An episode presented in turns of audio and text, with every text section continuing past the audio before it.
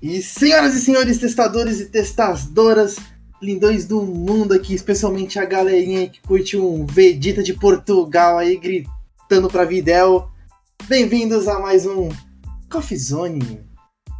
E galerinha, hoje a gente tem aí algumas coisas bem loucas para conversar aí. Mas antes, não se esqueçam de dar aquele like maroto pra gente aí. Estamos em todo mundo aí, em todo ao redor aí. O Vegeta de Portugal já aceita a gente, já já tá escutando nós aí também. E, cara, é o seguinte, a gente tem aí um assunto maneiro aí com hoje de qualidade, né? E não, não de qualidade porque eu senti que o papo vai ser de qualidade, porque, né, a gente só vai falando aqui um monte de coisa aleatória e sai aqui os assuntos, né? Mas vamos falar hoje sobre Quality Assurance que, com dois QAs maneiros aqui. Mas antes de eu começar a falar desses caras, vamos apresentar os nossos co-hosts. Eu sou o apresentador Antônio e esse aqui é o Mano Emerson. Osman, eu sou o Emerson. E aí, galera? Bem-vindo a mais um episódio do Coffee Zone. Vamos que vamos. Osman é muito bom, cara. Nossa. Mano Júlio. Pô, esse negócio de Osman é, é complicado, hein, mano? Sacanagem isso aí, hein? Simbora, pra mais um aí. E o menino que tá morrendo de rir aqui com as piadas de Portugal aqui, Mano Túlio. Fala pessoal, tudo bem? Gente, a gente não tem nada contra Portugal antes disso aí, tá? Antes da galera ficar irritado aí, já vim com mil strikes pra gente, tá? A gente não tem nada contra. A gente só acha a dublagem de Dragon Ball engraçado, só isso, só e outras dublagens também, tá? É culpa do YouTube, gente. Culpa lá o YouTube. Tá bom, vamos falar aqui com os nossos dois convidados aí. Vamos apresentar o Mr. Jonathan. E aí, cara, belezinha? Olá, cá estou. Beleza? Como é que tá aí? E o senhor Kainan. E aí, belezinha? Beleza, mano. Tudo certo por aqui. Bom, senhores, vamos deixar tudo livre aqui, tudo de boa. Vamos papear aí um pouco aí de qualidade, que é um assunto deveras intrigante para algumas áreas, intrigante para alguns, para alguns lugares, né? Tem empresa que acha que qualidade é importante, tem empresa que não acha que qualidade é importante, a gente sabe disso. E, meu, vamos logo para a pergunta já na cara. Que é, é uma coisa importante hoje em dia ou, na real, não é tão impactante?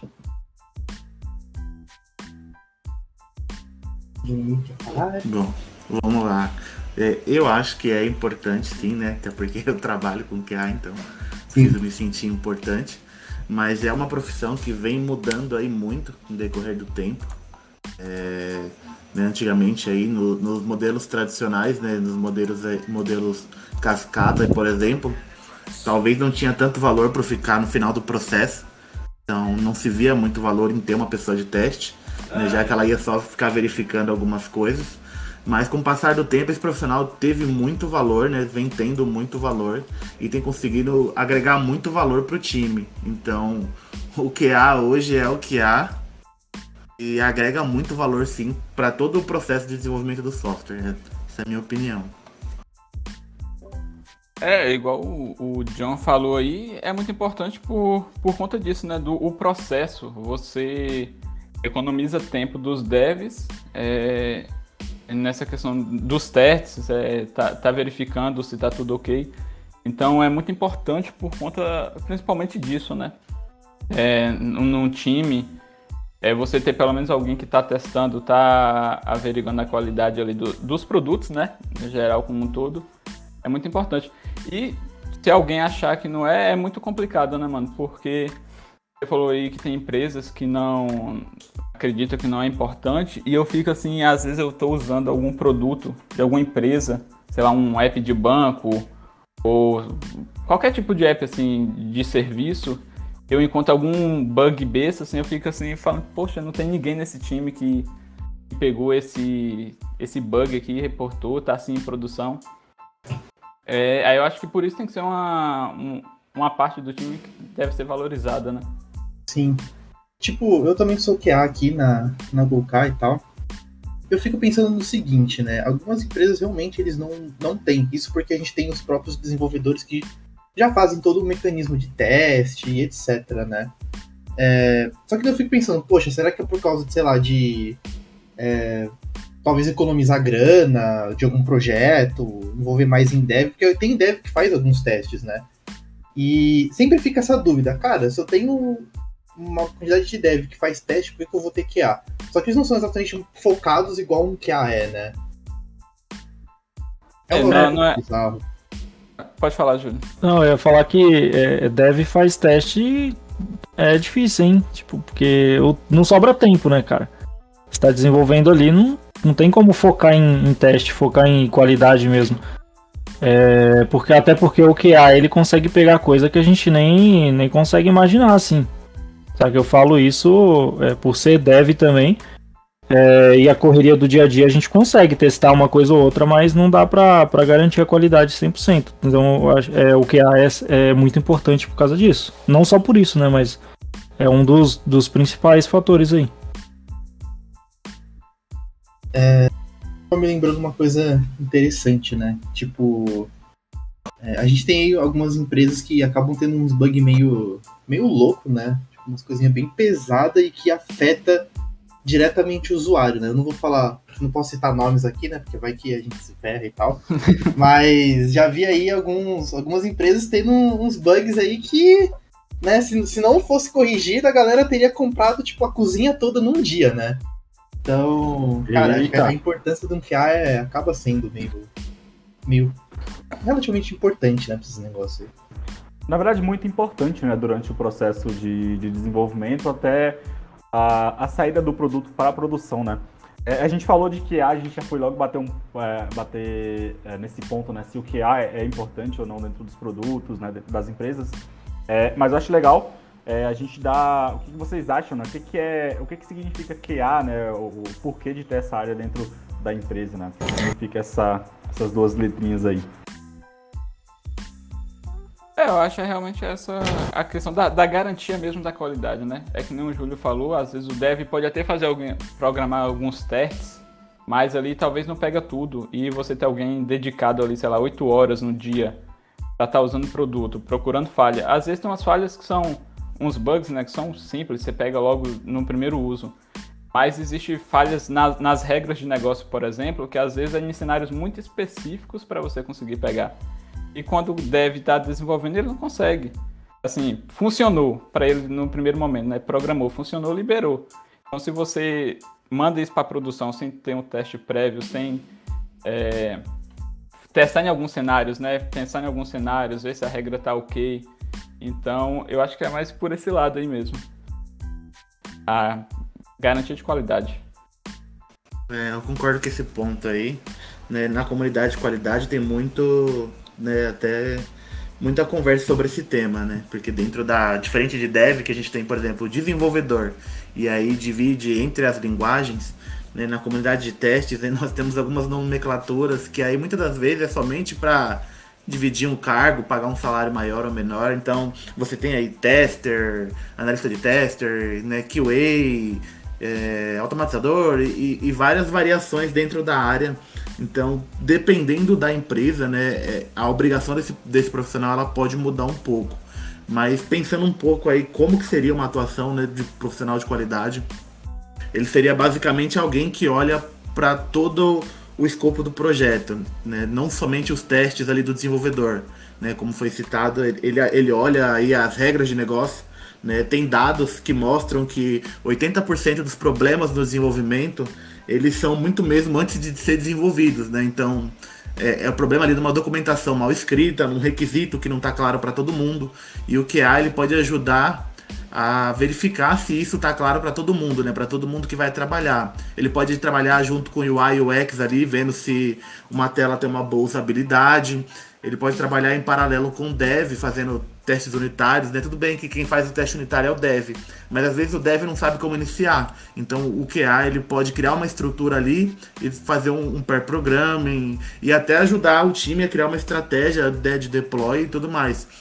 Então o QA basicamente ele, ele atuaria em todo o processo, né? Muitas empresas não sabem do poder de um QA dentro do negócio. Ele pode trazer um, um retorno sobre o investimento absurdo se você souber como aplicar um, um, um né, a cultura de qualidade de software dentro da sua instituição. É, o QA é super importante, cara. Tem alguns CTOs por aí que acham que não, né? Mas é, pô. O, pelo menos que eu saiba, o QA é meio quase como um segundo em comando, assim, né? Ele, ele vai saber bastante de regras de negócio, ele vai saber de toda a funcionalidade é, é, tintim por tintim ali, né? Então, cara, eu, eu pelo menos vejo que o QA acaba sendo muito segundo em comando no, no time, pelo menos de, de tudo que envolve o aplicativo, né? É, um, é uma pessoa importante, não tem como não falar que ele é importante hoje em dia. E acho que tem a questão também que, mesmo que exista né, esse lugar onde o dev ele tenha tempo para criar os testes e tal, é, não que não tenha que criar, obviamente tem, mas acredito que os testes que o dev vai criar ali, até a visão que ele vai ter, né, é muito diferente, né, e menos abrangente do que a de um especialista naquilo, né. Então, pô, o QA, ah, como os meninos comentaram aí, ah, você não vai fazer testes, por exemplo, unitários, que são bem comuns ali a um, a um desenvolvedor, né, ou só um teste de integração e tal. Então, vai testar desde a usabilidade do produto, né, então, sugerir coisas como a posição de elementos ou coisas assim, né? Até bugs mesmo. Às vezes, bugs que você sequer pensou ali, né? Por exemplo, é... não sei, é... tem que usar uma mente de QA para pensar em alguns bugs. o QA que uh, eu, do meu atual projeto, né, que eu participo, que é o Léo. Poxa, o cara é muito fera, manda muito. É, e ele descobriu alguns bugs assim que eu nem pensava, sabe? Tipo assim, ah, se eu fizer isso aqui, atualizar a página e clicar aqui, o negócio vira de cabeça para baixo, por exemplo. Então, acho que existe uma diferença né, entre os testes que você faz ali uh, como desenvolvedor e os testes que um QA executa, né? Sim, uh, isso até acaba me criando uma, uma pergunta aí que eu vou fazer tanto pro Kainan e pro John. Mentalidade de um QA é, é diferente de todo o resto da equipe? É, para vocês, o que, que, é exatamente tipo ter um foco de um QA, uma, o pensamento do QA mesmo ali? É, eu acho assim que principalmente é, é um pouquinho de preocupação, sabe? Tem que ter uma preocupação, tem que ter uma atenção com o produto, tem que estar tá familiarizado, né? Tem que é, é, que nem o, John falou, né? A gente às vezes é, é, tem recomendação para tudo, né? Para UI, para UX, é, a gente acaba passando por todos os pontos ali do, do produto. É, o, o Túlio comentou que às vezes aparecem uns bugs assim que, que você nem, nem entende por que aconteceu. Às vezes acontece uns comigo que eu falo, opa, pera, o que, que aconteceu aqui? Aí eu tenho que voltar, né? Ver o que que. como que eu consigo é, entender a melhor maneira de reportar aquele bug acho que principalmente é, é o que eu falo assim, é o, quando eu comecei como QA, é, eu era muito assim, o palpiteiro, sabe? Eu gostava de dar opinião, é, eu acho que principalmente é isso. E entender o que, o que é uma coisa boa, né? Tipo assim, se colocar no lugar do usuário, principalmente, do usuário final. É difícil você poder falar no lugar do usuário, né? A gente sempre se colocar, ainda mais depois que a gente fica muito tempo é, direto com o produto. Às vezes faça algumas coisas simples, mas sempre naquele primeiro momento, quando você vai conhecer o produto, é um momento mais importante que você tem aquela primeira experiência. Aquele primeiro momento vai ser muito importante para você saber como é que vai ser, principalmente a experiência de um usuário final né, do produto. Acho que é mais estar atento a esses pontos, assim, principalmente. Eu concordo. É, diferente, né, que nem eu falei, tem algumas diferenças aí na comunidade, mas, por exemplo, diferente de um, de um pensamento aí, de, um, né, de uma cabeça de um, de um tester, onde muitas vezes ele só está preocupado em testar no final do processo, eu acho que o QA ele, né, ele pensa num todo. Então, além de pensar na qualidade como um todo, ele ainda precisa pensar em disseminar essa qualidade como um todo, né? Então tem até algo que eu costumo pregar aí nos times por onde eu passo, que é uma famosa frasezinha que é qualidade é dever de todos. Então é dever do PO escrever uma boa história, é dever do, do dev desenvolver da melhor forma. Então, só que assim, muitas vezes o dev não faz de uma boa forma, não é porque ele não quer. É porque muitas vezes tem alguém pressionando o prazo. E aí a gente tem aquilo. É, querem as coisas rápido e não querem com qualidade.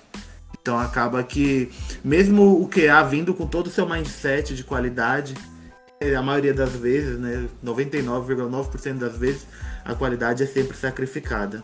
Então, o QA precisa ter o um mindset aí de qualidade, de disseminar a qualidade para o time e pensar na qualidade do produto, né? Não, não que você está entregando um software, você está entregando um produto para alguém e, e, ter essa questão de empatia, né?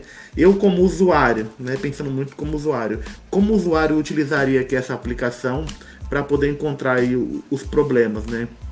O Túlio falou e, e, e o Kainan falou também, é, quando o dev testa, ele já desenvolve pensando como ele vai testar. Então, muitas das vezes, ele não tem os insights que a pessoa de qualidade tem. Ele não participou de projetos que a pessoa de qualidade participou. Então, a gente traz muita experiência de outros projetos e tem uma visão diferenciada também. Então, o profissional hoje, para o sucesso do software, ele é totalmente, né? Ele, você tem que contar com ele no time. Não dá para você dispensar esse profissional, não.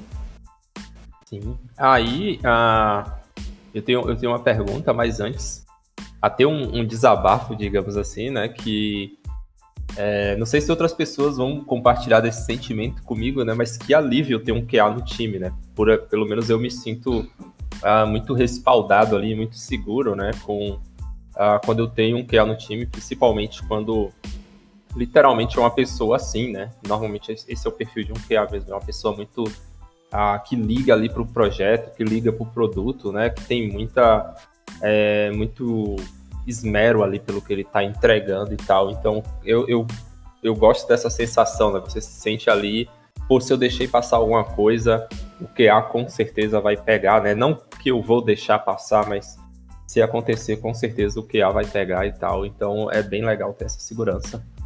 Mas uma pergunta que eu tenho uh, pro John, pro Kainan e também pro, pro Antônio é o seguinte. É, é, mais uma dúvida. Quando que o QA deve entrar num projeto ali? Então, o QA ele deve entrar antes do projeto iniciar, quando a gente ainda está fazendo a arquitetura do projeto ali, né? discutindo linguagens, discutindo a estruturas, infra e tal, ou o QA ele só tem que ser contratado quando já tiver algum código ali, né? O pessoal já está codando, já tem feature. Acho muito que depende do projeto, né? Depende da empresa. É, é, por, por recomendação, né, o ideal é, é o, o que ele está no começo do processo, né? Então, é, ajudando ali, depois que o PO trouxe a. Né, do pessoal de negócio, ele trouxe qualquer vontade de ser desenvolvida. O interessante seria o que já começar a participar dessa parte. Então, ali na parte de arquitetura, talvez seria interessante. Vai muito do conhecimento do QA, né? Porque se você pensar, se ele for participar de todo o processo, ele vai ter que ser um baita de um, de um generalista. Então talvez ele não consiga contribuir muito bem. Mas num, num cenário ideal, que eu acho né, que todo mundo de qualidade pensa em atuar, é nesse cenário de, de BDD, né? Onde o desenvolvimento é orientado a comportamento. Então, ele participaria ali, num primeiro instante, um apoio com o PO e todo o time, ajudando a fazer o refinamento das histórias. Após isso, aí, ele ajudaria o Pio a escrever as histórias utilizando o Gherkin, onde nós teríamos todas as funcionalidades e regras de negócios né, direcionadas aí de uma forma onde tudo ficasse bem especificado, tanto para o desenvolvimento, quanto para testes e quanto para o pessoal de negócios. É, após isso, ele iria para o caminho tradicional que a gente já conhece, né? Que seria o caminho de fazer testes manuais, testes automatizados e ajudar num futuro deploy aí. Então, basicamente, eu acho que essa seria aí um mundo ideal que quem já trabalhou dessa forma aí, se conseguiu, deu certo, me avisa, porque a gente lê muito, mas não vê funcionar na prática. O negócio é meio raro, né, de acontecer assim na prática e tal, né? Então é, é meio tenso. Mano, essa do, do Tully foi complicada, hein? Mas eu concordo totalmente com o John, assim. É, eu nunca tive experiência de estar desde o início do projeto, da fase inicial, inicial assim, de um projeto. Mas eu acredito que seria o ideal, até por conta da, das regras, a gente só de já estar pensando na, no início do, do, do produto, já consegue né, pensar em alguns cenários que poderia dar alguns problemas e já tentar reverter ali naquele momento. Claro que se fala muito, né? Ah, bora colocar para rodar, bora testar, bora entender como é que vai ser no, no caso real. Mas existem alguns casos que já é fácil a gente só de imaginar uh, como seria já, já aliviar né, aquela dor ali. Então, principalmente acho que seria do início. Se, se passaria por todas as partes, é, aí eu já não sei. Mas, assim, acho que seria o, o ideal mesmo. Puxando um pouco ali o Túlio, a pergunta do Túlio e o que o, o Johnny falou, né? Sobre um pouco de automação. Cara, eu acho que automação é uma, é, é uma faca de dois gumes, né? É um negócio muito bom quando você utiliza tal, você ganha velocidade, tempo para fazer todos esses negócios de teste de bug, etc, descobrir, né, as coisas. Só que daí tem uma coisa que eu vejo hoje. É, muita empresa chega assim e fala, cara, eu quero contratar um QA que saiba automatizar. Né? Eu quero contratar um, um manjador dos manjadores. Vai automatizar web, vai automatizar é, o mobile, vai automatizar até o meu micro-ondas ali, se der. Agora, meu, automatização hoje é uma coisa essencial ou a grande maioria das empresas não sabe o que é automatização? A grande maioria das empresas não sabe o que é automatização. É tanto que se muitas das vezes, quando você participa de um processo para contratar um QA, você vê às vezes o nível de despreparo. É, como o mercado ele está muito desesperado por contratar automatizadores, às vezes são levantados pontos básicos sobre a qualidade que as pessoas não sabem. Então, às vezes a pessoa tem lá muito e muito tempo trabalhando só com automação, só com automação, aí você fala para ela, tá, escreve para mim aí um cenário de teste e utiliza a partição de equivalência para poder montar aí os seus cenários que você vai testar. A pessoa, partição do que? Não sabe. Então, as empresas estão desesperadas, querendo sair automatizando tudo né? Tanto que às vezes eu já participei de projeto onde falava assim, ah, automatiza tudo que der aí. E não é assim bagunçada, né? Nós temos aí algumas estratégias para automatizar as coisas que vão dar valor. Então, acho que tá bem aqui no hype, sabe? Tipo, a empresa do meu amigo tá fazendo automação, eu vou colocar automação na minha também, porque senão se a minha não tiver automação, eu vou estar tá obsoleto. E eu quero estar tá no hype igual todas as outras empresas. Eles nem sabem o que, que é. Às vezes a gente até vê assim, uns frameworks, umas linguagens assim, nada a ver pro projeto que você vai trabalhar. Não faz sentido nenhum, né? A pessoa nem sabe o que, que é fica toda perdida, mas tá lá na, na especificação. Se tá todo mundo fazendo, se ela não fizer, ela se sente mal. Então, eu acho que muita empresa tá pedindo automação sem nem saber para que, que serve a automação. Né? Essa é a minha visão. Eu acho. O Kaidan vai falar alguma coisa, Kaidan? Não, não, eu ia falar assim. Eu... Não, eu vou falar no caso, né? Não, não. É, essa questão das vagas é complicada mesmo. Você vê um, uns requisitos assim eu não sei se eles não sabem realmente, não, se não, não entendem o que é automação, mas você vê uns requisitos de QA, que é experiência com Java, com PHP, JavaScript, e começa a pedir um monte de linguagem. É, é, tem, tem esse tipo de absurdo, né? Do nível de experiência que querem, né? Mas é, é, é que nem o, o John falou, né? Eu acho que eu ainda não tenho experiência automação, estou começando com, os pontos que eu vejo no, no, meu processo de teste, quando eu monto meus cenários, eu não vejo que tudo ali eu ia querer automatizar. Algumas partes realmente são importantes, que ajudaria bastante na questão de, de tempo, minimizar algumas tarefas, mas eu não vejo o processo todo como sendo relevante ser auto, a, automatizado, sabe? Então eu acho que tem que ser o, o, o crucial, o mais importante do produto e ver realmente o que vale a pena. Cara, eu acho meio bizarro o fato do tipo, o cara ou ele manja automação mobile, ou ele manja web. Ele nunca, tipo, parece que manja os dois, né?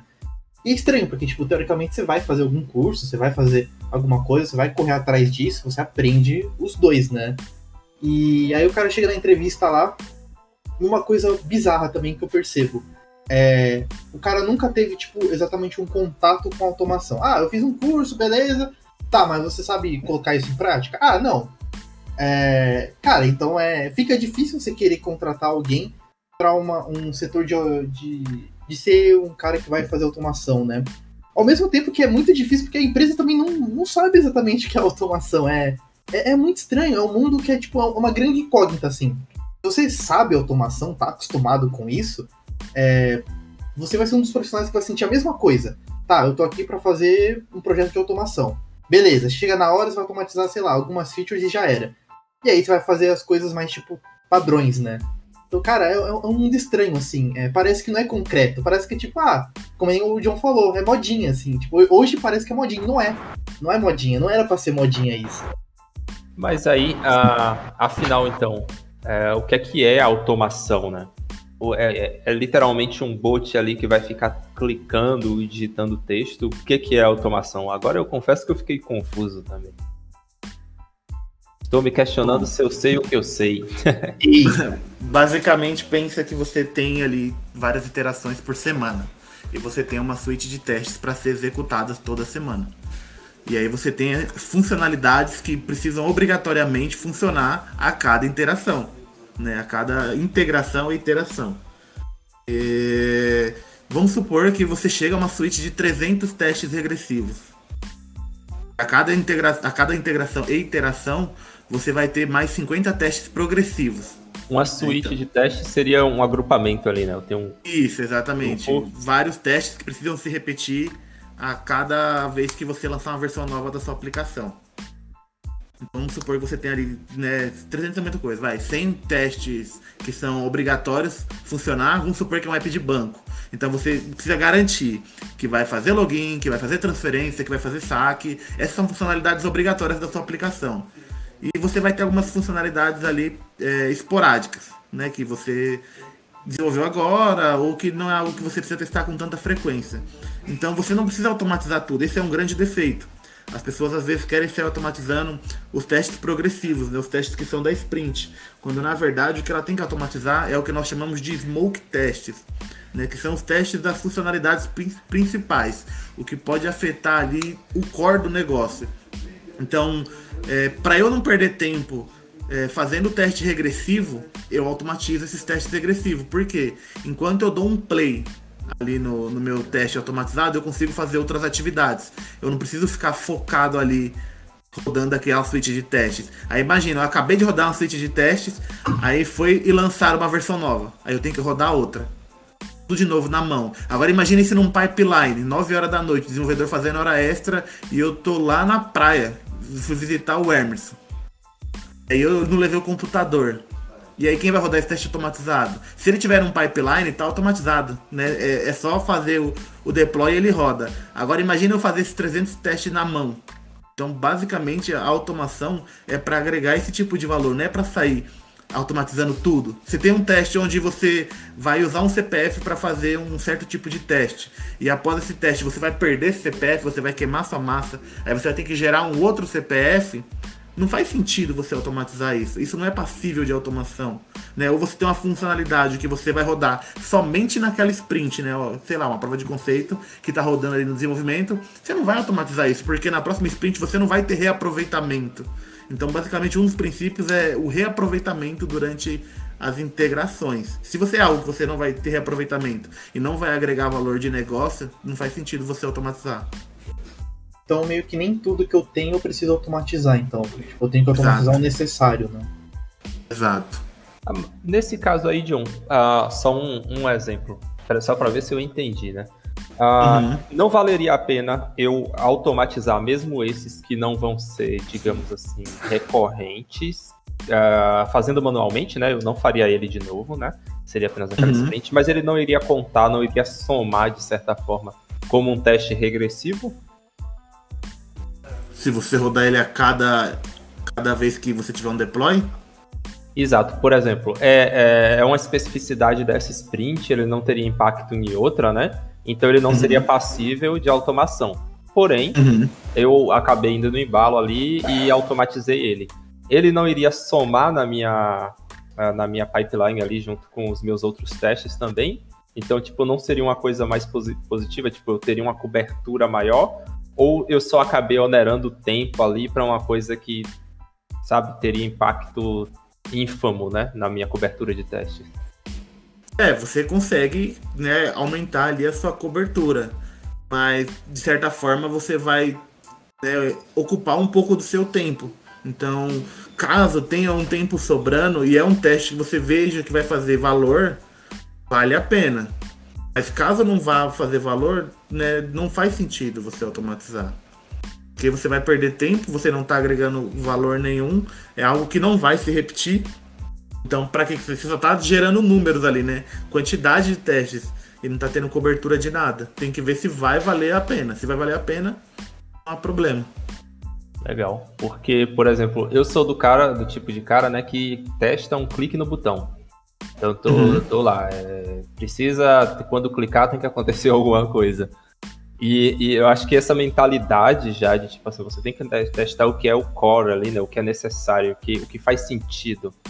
Né? Acho uhum. que isso aí vem daquilo que você falou, ah, do, do, da maturidade, né, do, do background, da carga que você tem ali, né. Uhum. É, é, também vai muito da camada, né? Como que você divide aí os seus testes, né? Por exemplo, falar do clique do botão, vamos supor que é de uma tela de login. Então, né, pensando aí numa camada um pouco mais alta, nível de end-to-end, -end, eu testaria o login inteiro. Somente o clique do botão não faz sentido para mim. Aí já pensando num teste de componente, faz total sentido.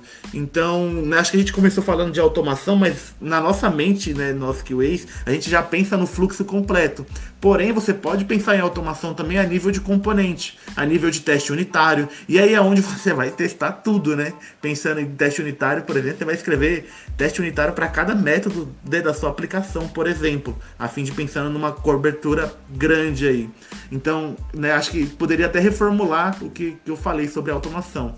É, vai depender muito em que camada você está fazendo a automação. Né? Se a gente pensar um pouco em pirâmide de testes, é, se você for fazendo uma, uma camada um pouco mais alta da pirâmide, onde normalmente nós QAs atuamos, só automatizamos aquilo que vai agregar valor de fato e não tem nada é, tão assim, entre aspas, simples, tão, algo besta. Agora, se você pensar já numa camada ali de unidade, de componentes, você vai sair automatizando tudo. Vai automatizar o clique no botão, vai automatizar o preenchimento de um campo de texto, e, e, por aí vai. Quanto mais você cobrir o, de testes né, a sua aplicação, mais garantia aí de qualidade você vai conseguir obter. Legal. Então, ali pensando num, numa automatização mais padrão, digamos assim, ela seria mais end-to-end -end mesmo, né? Eu vou fazer login aqui, vou preencher os forms, né? Vou clicar no botão de login e vou ver. Seria mais nessa visão end-to-end, -end, né? Isso. E pensando também no, no, feedback rápido, né? Imagina que você escreve um monte de teste, quanto tempo essa suíte não ia demorar para rodar? Legal. É, eu acho que também, puxando um pouco aí, lá o que o John já tinha falado, né? Mindset. Eu acho que isso é um é muito estilo do mindset de que ah, mesmo querer, tipo, ah, se eu tenho uma funcionalidade, eu vou querer automatizar ou testar ela por inteiro, né? Não por, tipo, microcomponentes ou por coisas pequenininhas, né? Então acaba sendo do, do que mesmo ele querer fazer, acho que a funcionalidade por inteiro. Né? Tipo, o login, como o John falou, não vai querer só testar um clique, vai querer testar todas as portas possíveis, né? Positiva, negativa, é, erro de login, login com sucesso, mensagem errada, é, sei lá, até mesmo alguns, é, algumas automações de API também, né? Que é possível fazer isso. Então acho que é muito voltado realmente para o mindset de QA.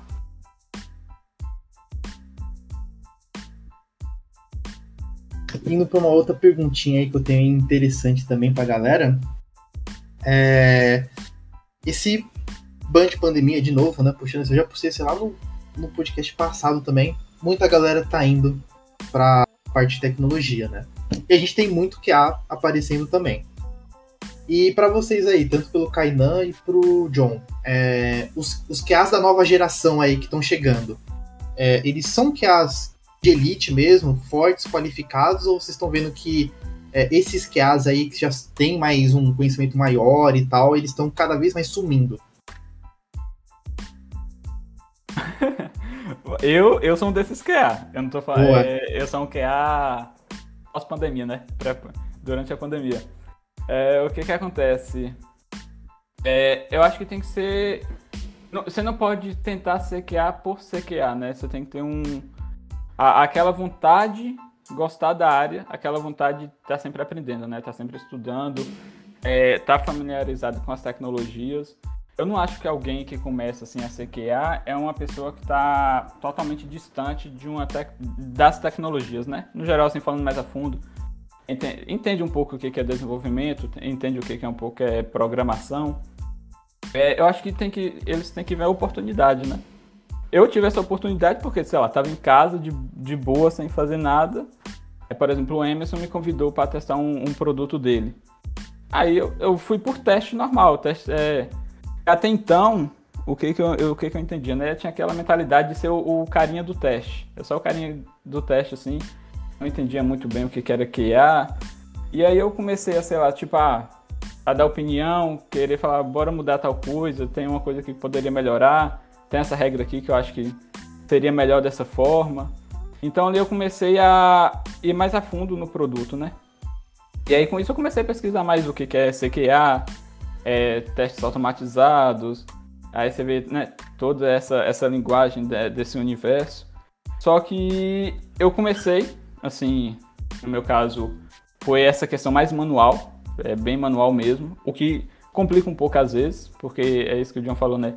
Tem muita coisa quando, quando vai ter um, um deploy novo, você fazer um regressivo, então tem que ter muita atenção. Eu gosto de dividir meus testes aqui. Eu vou lá no Notion, eu faço por feature. Então eu coloco todas as ações, reações que vai ter. É, só que aí eu comecei a, em paralelo com o QA, né, a estudar programação mesmo, JavaScript. Então, o que me deu uma familiaridade a mais com, com, pelo menos com os projetos que eu trabalho, que são desenvolvidos né, com React, React Native, então tem essa base do JavaScript, a tá mais perto desse mundo.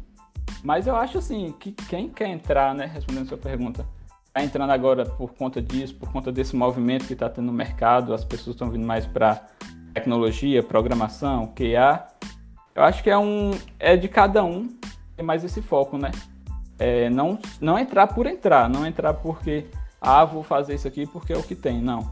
Acho que tem que gostar mesmo, tem que, tem que entender um pouco, né? Agora acho que vocês podem falar mais dos, dos novos que vocês estão vendo.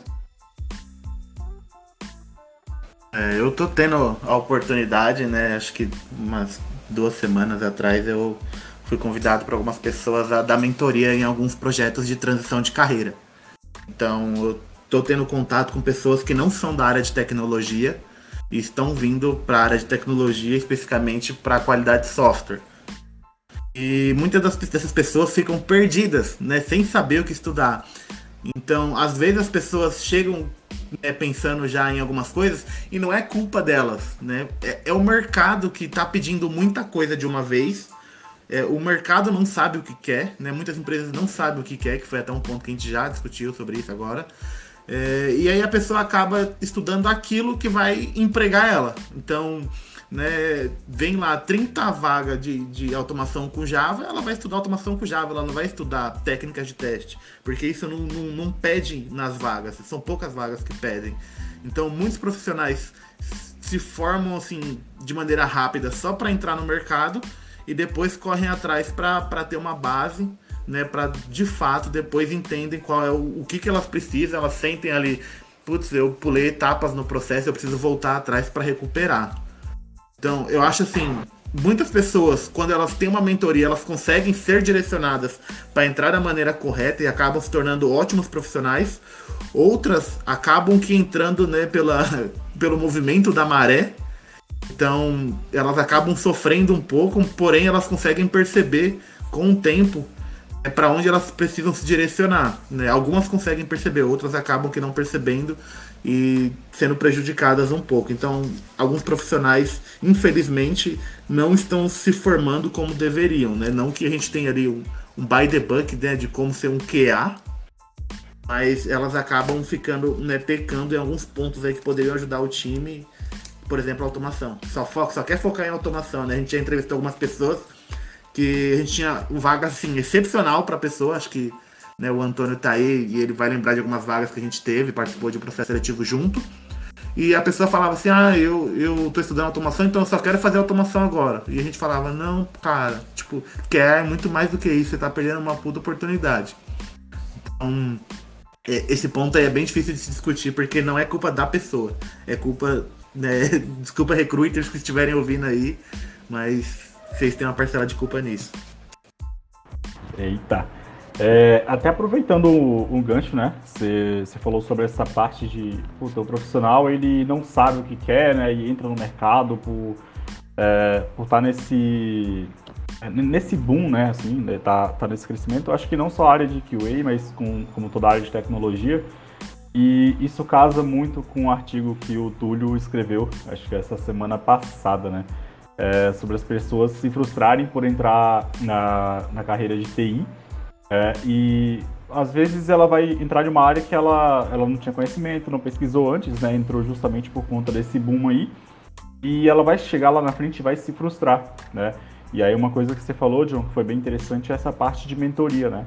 É, eu acho que se a pessoa ela tem um suporte de uma pessoa que já tem é, uma certa bagagem ali, né, já tem uma pessoa mais experiente para te dar um, uma direção, você consegue encurtar muitos, é, muitos caminhos aí, na verdade, né, você consegue acelerar um pouco esse processo e realmente chegar na frente, cara, é isso que eu quero, é, eu quero ser um cara agora focado em testers, mas para mim mais na frente eu quero aprender a automatizar processos, né?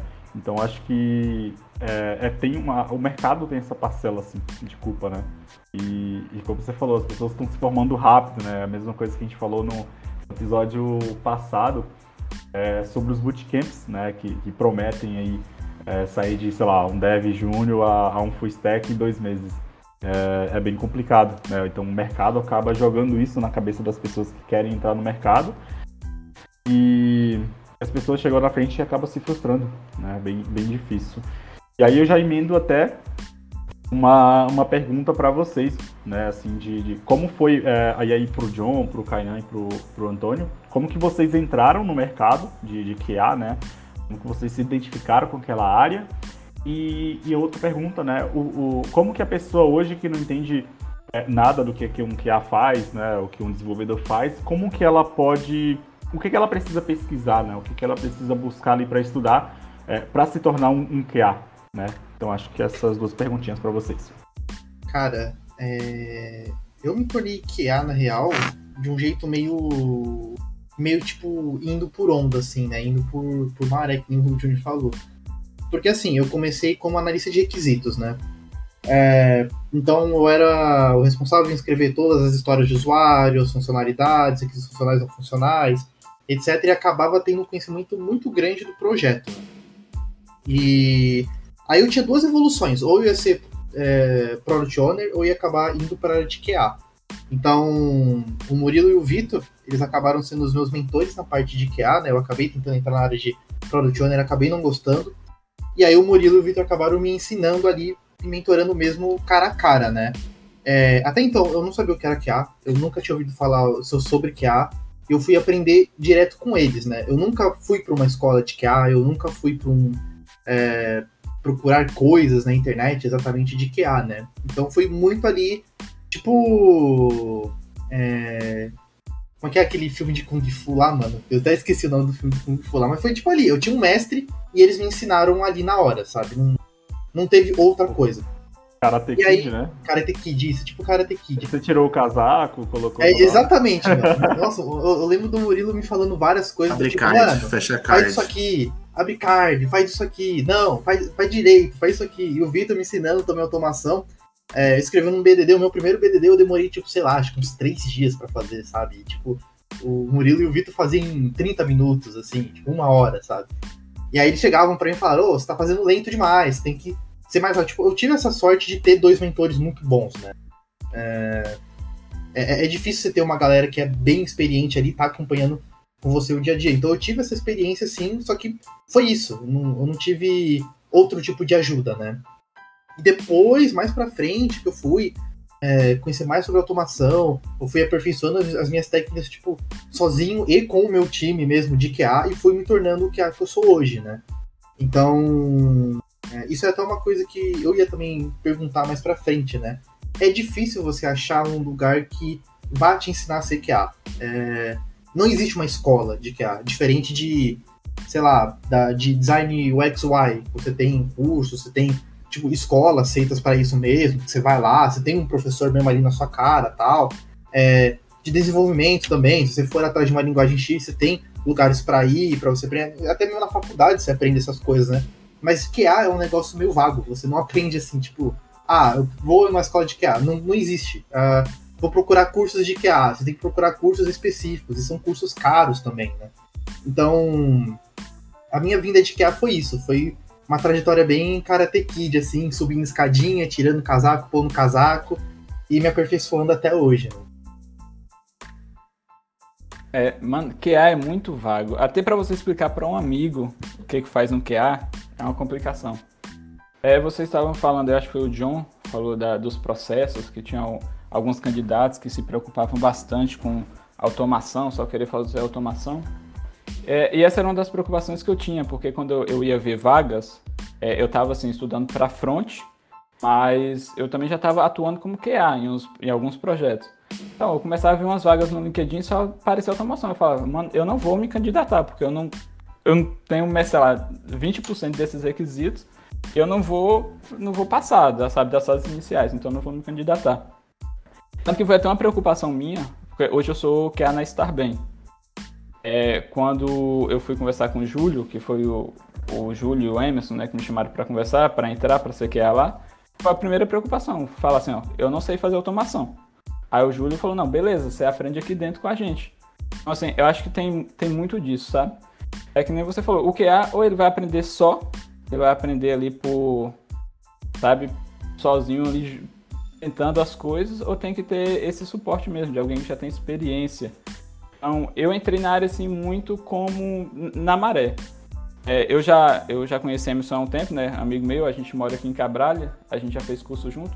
Então, na época ali que ele já estava avançando, estudando programação, eu já, já era aquele cara que ficava do lado, eu tinha interesse em estudar programação. É aquela coisa, né, do que vocês falaram, assim, as pessoas entram para tecnologia, se frustram, ela não conhece todas as áreas. Às vezes só, sei lá, acha que é só ser programador, é, não, não sabe o que, sei lá, que tem um PO, que tem, que tem outras áreas dentro de uma empresa de tecnologia, né? E eu não conseguia avançar nesses estudos e tal.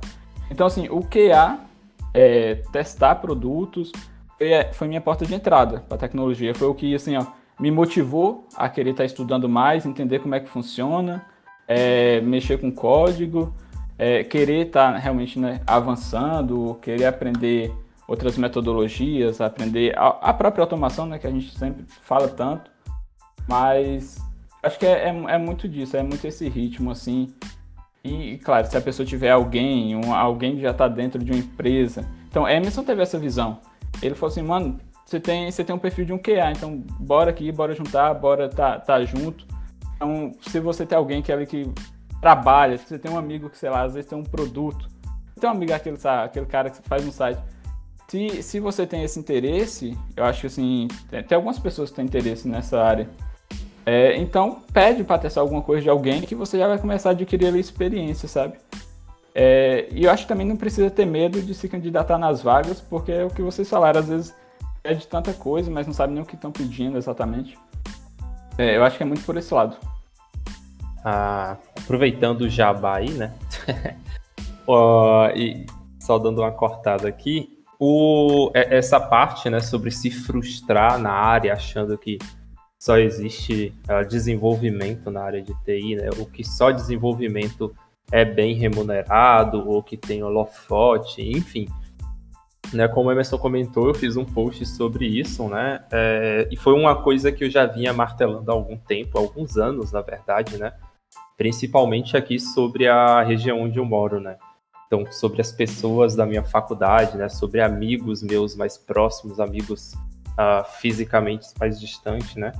E aí eu via muito disso. Às vezes o pessoa, eu via que a pessoa queria entrar naquela área, sabe? Mas uh, programação não era exatamente para ela desenvolvimento, né? O código não era uma coisa que deixava essa pessoa feliz ou satisfeita, às vezes acabava frustrando muito mais ela. Porém, você via tipo aquela pessoa performando incrivelmente bem em um Figma da vida, criando protótipos ou fazendo testes é, inimagináveis ali. É, e por um bom tempo, é, você, eu, pelo menos eu, né, acabei incentivando algumas dessas pessoas de forma errada, né?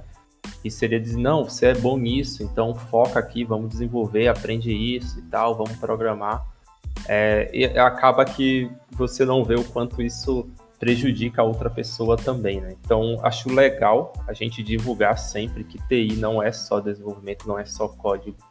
Tem diversas outras áreas para isso, né? E dar esse roadmap aí, né?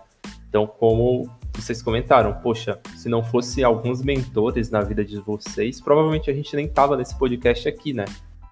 Então, se não fosse alguém para guiar vocês para dizer esse é o caminho, estuda isso, é, literalmente passar um roadmap ali, né? Provavelmente a gente não estaria aqui batendo esse papo, vocês não seriam essas pessoas incríveis né, na, na profissão de vocês, que vocês são hoje. Então eu, eu prego muito isso, né? Eu acho que quanto mais a gente puder dar uma direção para a galera que está iniciando agora, uh, nem que seja um, um, caminho, sabe? Um norte. Tipo, vai por aqui, estuda isso e olha aquilo, e lá na frente você vai se descobrir e tal. É, eu acho isso super legal, super positivo. E eu queria perguntar isso. É, eu sei que o John falou que não existe exatamente um livro ali, né? Uma, uma receita pronta para CQA. O, o Kainan comentou sobre a experiência, né? Ele aprendeu muito do que ele sabe já trabalhando. Mas, por exemplo, depois que eu publiquei esse, esse, esse artigo, né?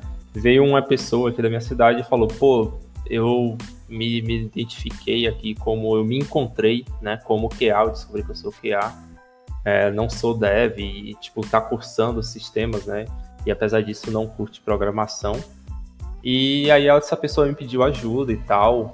É, eu pedi ajuda a um outro colega para para me dar um direcionamento, porque é uma área que, sinceramente, eu não sei dizer o que a pessoa tem que estudar ali. E eu queria ouvir de vocês. Tem um roadmap? Tem um pontapé inicial, por exemplo? Ah, não sei, se alguém vier para uma pessoa que é desenvolvedora, ah, eu quero entrar no ramo e tal, a galera vai dizer de praxe, estuda a lógica da programação, estuda a lógica, estuda a lógica, enfim. Para QA, o que é a lógica de programação para QA? Cara, é, né, juntando aí a, a sua pergunta com a, a anterior, é, eu, diferente do pessoal, eu não tive um mentor, infelizmente. É, eu sempre trabalhei para fábricas de, de, de, teste. Então elas contratavam a gente ali, jogavam a gente no projeto e pronto. Eu não tinha ali um, um sênior para me orientar por muito tempo. Então, como que eu estudava? Eu ia, olhava as vagas, o que elas pediam, fazia ali o meu próprio roadmap e estudando.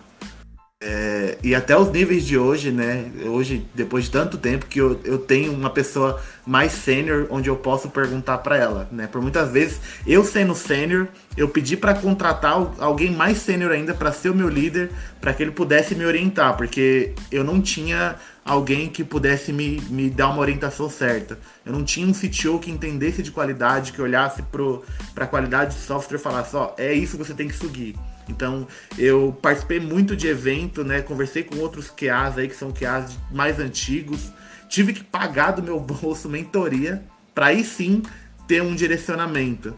Então, hoje, né, quando alguém me pergunta, é, eu quero entrar na área, o que, que eu, é, por onde eu começo, tem um documento chamado Syllabus, né? É S Y L L A B U S ele é basicamente aí uma base para se tirar uma certificação de testes chamada CTFL Foundation, onde tem todos os fundamentos de teste ali, tem desde o princípio de teste até explicando todas as técnicas, estratégias, é, tem lá os termos, né, diferença entre bug, defeito e falha.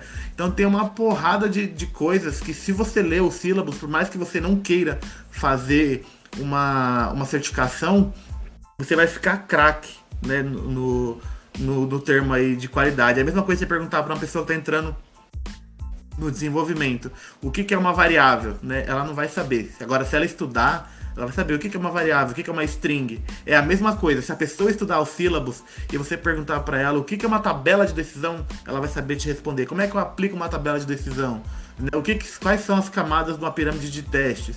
Ela vai saber te responder. E partindo dessa base, ela vai conseguir trabalhar e ir, para outras partes. Ela pode até ser é, um, um, um, arquiteto de testes, até um líder de testes sem ter automação, porque ela vai saber como fazer planejamento, porque ela vai ter uma boa estrutura. Então, acho que o pontapé inicial, assim, é ler os sílabos e entender aí, talvez. Não sei se seja assim logo no início da carreira, porque você vai ler e ficar muito perdido. Eu acho que eu li os sílabos umas 12 vezes, né, nas quatro primeiras, as cinco primeiras eu ficava totalmente perdido, mas hoje eu vejo o quanto valor faz para mim e é uma base assim muito forte que é inclusive o que me ajudou a ter o emprego que eu tenho hoje não foi a automação, foi a base que eu tive, que é uma base muito firme e tudo que eu falo para os desenvolvedores que eu trabalho não é em cima de achismo, é em cima de, de documentação, né? Em cima de, de termos, de normas. Então acho que isso vai te dar uma base, vai te dar uma segurança e vai te servir para qualquer momento da sua carreira. Boa. É, até por falar em carreira também, pessoal, uma dúvida é, que eu tenho aqui também, né? E aí fica para vocês uma perguntinha. É, hoje, em quais empresas vocês estão trabalhando, né? E quais são os maiores desafios assim que vocês têm, né, atualmente? E como que vocês estão buscando solucionar isso aí? É, eu já comentei, né? Eu tô na, na Starbem. Desafios é, todo dia, é, sempre que tem uma nova feature. A gente mesmo agora passou por uma migração de, de API legada para microserviço. Então, assim, é, a atenção, a, o, o, cuidado, então, saber que está funcionando tudo, tudo, tudo certo, né? E o nosso desafio acaba sendo o, o, desafio do produto, né? De entregar a melhor experiência ali para o usuário, entregar o melhor produto que ele possa usar. Então, eu, eu vou muito por esse lado, né? É, o, voltando um pouco, assim, só comentando o que o John acabou de falar, ele deu, respondendo a pergunta do, do Túlio, ele deu um roadmap muito massa. Eu, nem eu conhecia, eu já vou até ler. É, é muito massa que isso acaba sendo meio ali que, né, que a gente divide ali na programação, falando de hard skills, soft skills. Isso parece estar mais ali do lado do, da hard skill.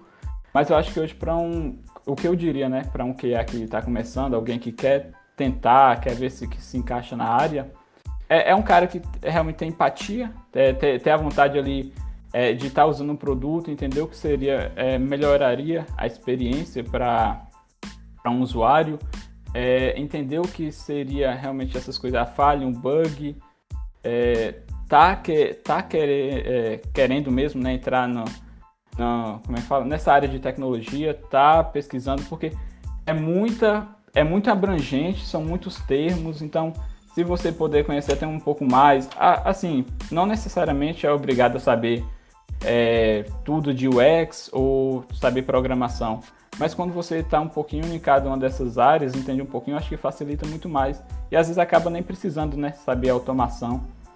Então, acho que é isso.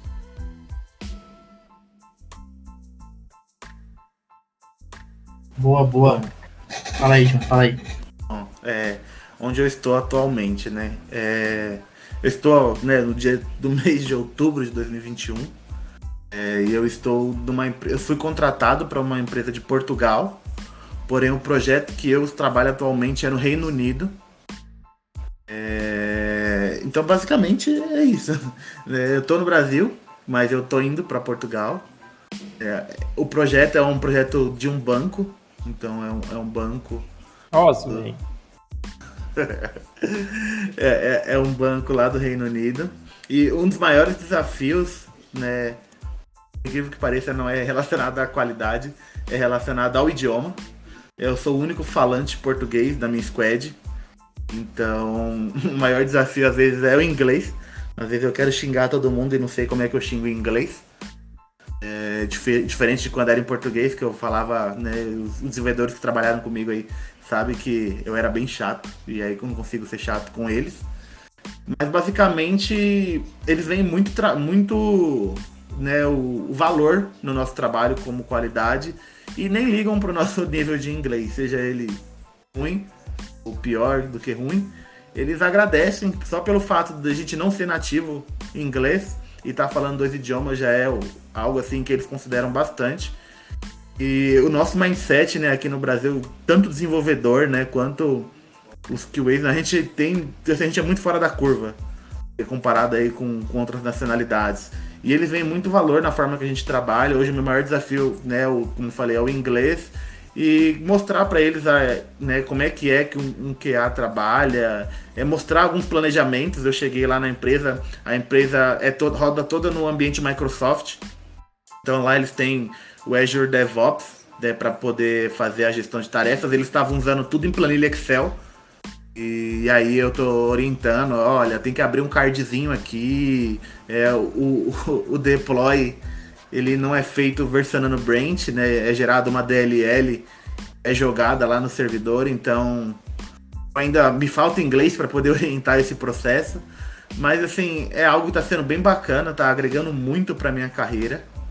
E eu acho assim que, né, aproveitando aí um gancho, é, se alguém um dia né, te oferece uma oportunidade e você não sabe como fazer, primeiro você aceita, depois você aprende. Né? Foi mais ou menos o meu caso. Eu não botava muita fé no meu inglês, eu falei, vamos que vamos, e depois eu aprendi o inglês. Então, essa é, é a empresa que eu tô e os meus desafios.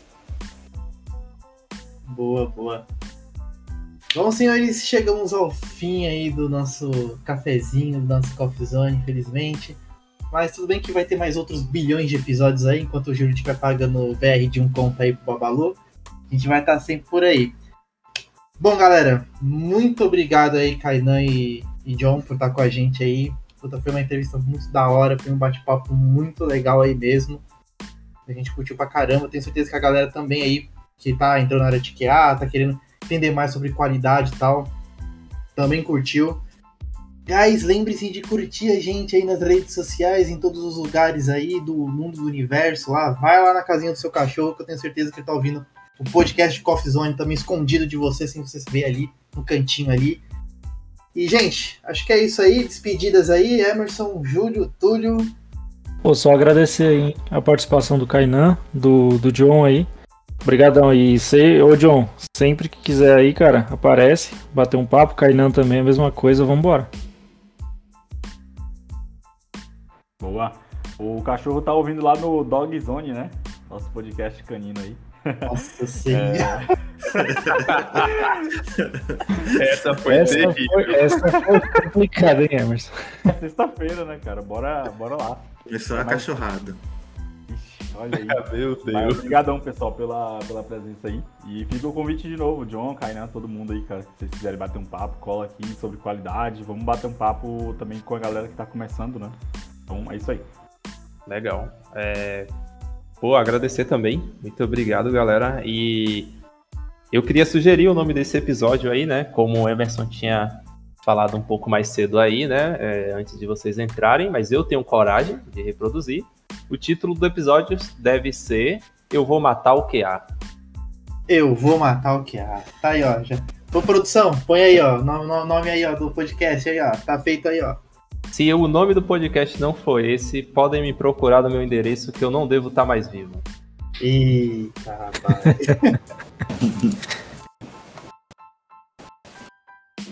Bom, então é isso aí, John. Kainan, querem falar alguma coisinha aí? Últimas palavras? Bom, é, eu quero agradecer, valeu pelo espaço, foi um, um bate-papo bem legal, o tempo voou, a gente nem viu.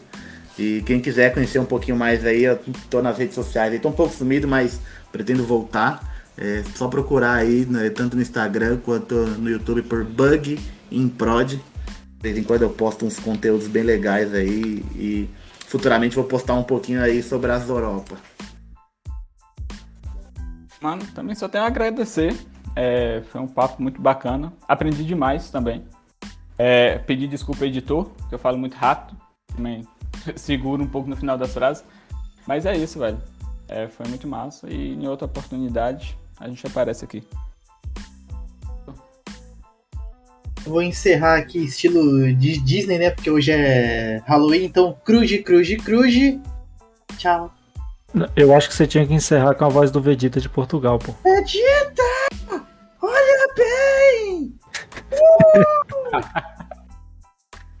Jesus. Boa, guys, encerrou. É isso aí, valeu.